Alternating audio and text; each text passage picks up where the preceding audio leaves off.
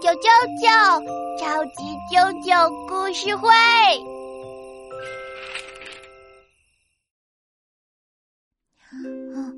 吃葡萄要吐葡萄皮，不吃葡萄不吐葡萄皮啊！我妈妈妈妈，你买的葡萄好好吃啊！舅舅喜欢吃葡萄啊。有只小狐狸呀，也喜欢吃葡萄哦。今天妈妈就给你讲狐狸和葡萄的故事，好不好？好呀，好呀。有一天天气好热好热，小狐狸好渴好渴呀。它走着走着，突然发现了一个大大的果园，果园里有啊好多好多葡萄。对，这里的葡萄啊，挂在高高的树上，圆溜溜的，亮晶晶的。喵喵喵！啊，一定很好吃。小狐狸也这样想呢。它站在树下准备摘葡萄。嘿呀，它往上一跳，可是葡萄树太高了，它连葡萄叶子都没够着。嘿呀，嘿呀，嘿呀！他又跳了好几次，还是没摘着。小狐狸叫叫叫，嗯，摘不着，摘呀摘，摘不着。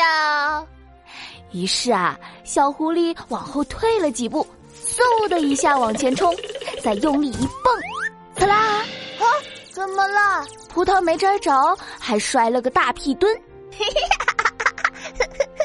大屁墩！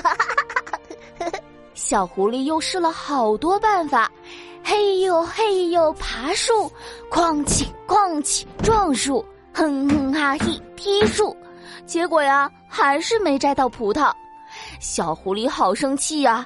这时小孔雀过来了，它也想摘葡萄吃。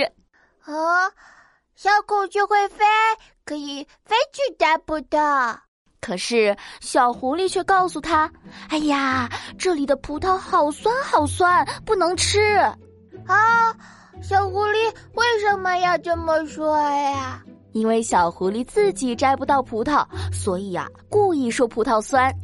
接着又来了只长颈鹿，它也想摘葡萄吃。小狐狸又告诉他。哎呀，不能吃，不能吃！这里的葡萄好苦，好苦！啊，小狐狸骗人！是啊，小孔雀和长颈鹿都不敢吃葡萄了。